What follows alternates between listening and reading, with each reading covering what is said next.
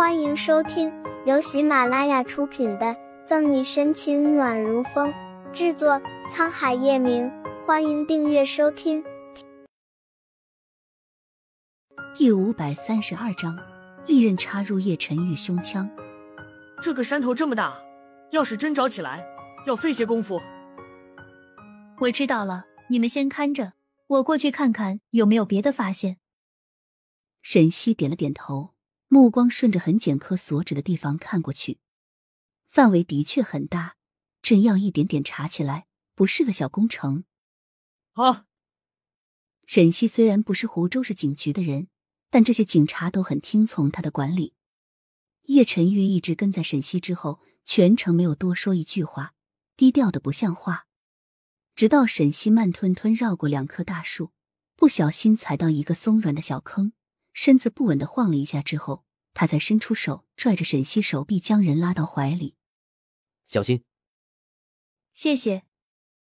沈西低头看了看地面上被他踩出来的痕迹，从叶晨玉怀里退出来，疑惑的蹲下身子，将盖在土上的树叶拨开。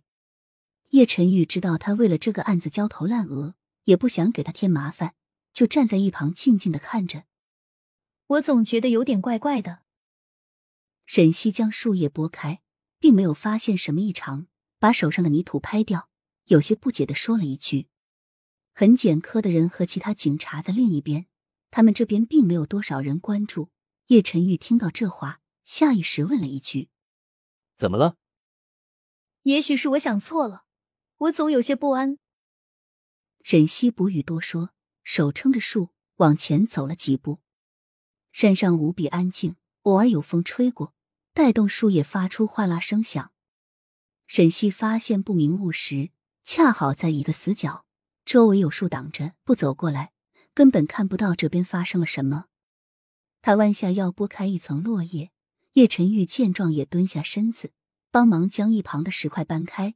就在这时，他余光瞥见一点阴影，几乎是下意识的，他伸手推了叶晨玉一把，自己也退两步，下意识一根粗木棍。落在两人刚才站的地方，这个地方除了他们，还有其他人。沈西陡然一惊，还没有来得及掏枪，袭击他的男子已经出手，手上提着木棍，直朝沈西劈过去。叶晨玉连忙起身，在木棍劈到沈西肩头时，伸手挡了一下。男子戴着口罩挡着脸，沈西踉跄退了几步，扶着树站稳。叶晨玉，小心！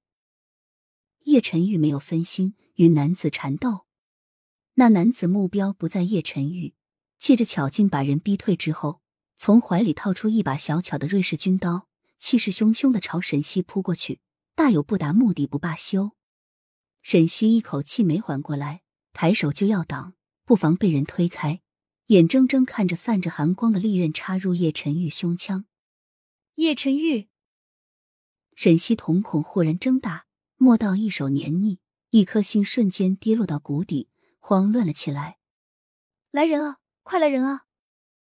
周遭寻找线索的警察听到动静，连忙赶了过来。男子见状，连滚带爬的往外跑。沈西一只手扶着叶晨宇，眼眶通红，沉声吩咐：“去追，一定要抓到他！”没有耽搁，被彤彤马上调遣警察去追。叶。叶晨玉，你怎么样了？你不要吓我！把叶晨玉放平躺，沈西整个人都颤抖着，他在怕，怕叶晨玉真的出什么事。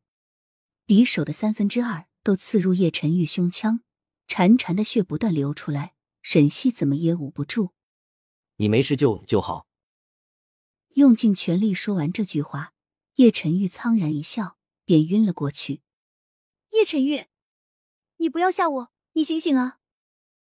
抱着叶晨玉，一向行事冷静的沈西吓得不轻。他怕怕就这样失去叶晨玉。任队，你先别着急，让我给这位先生止血。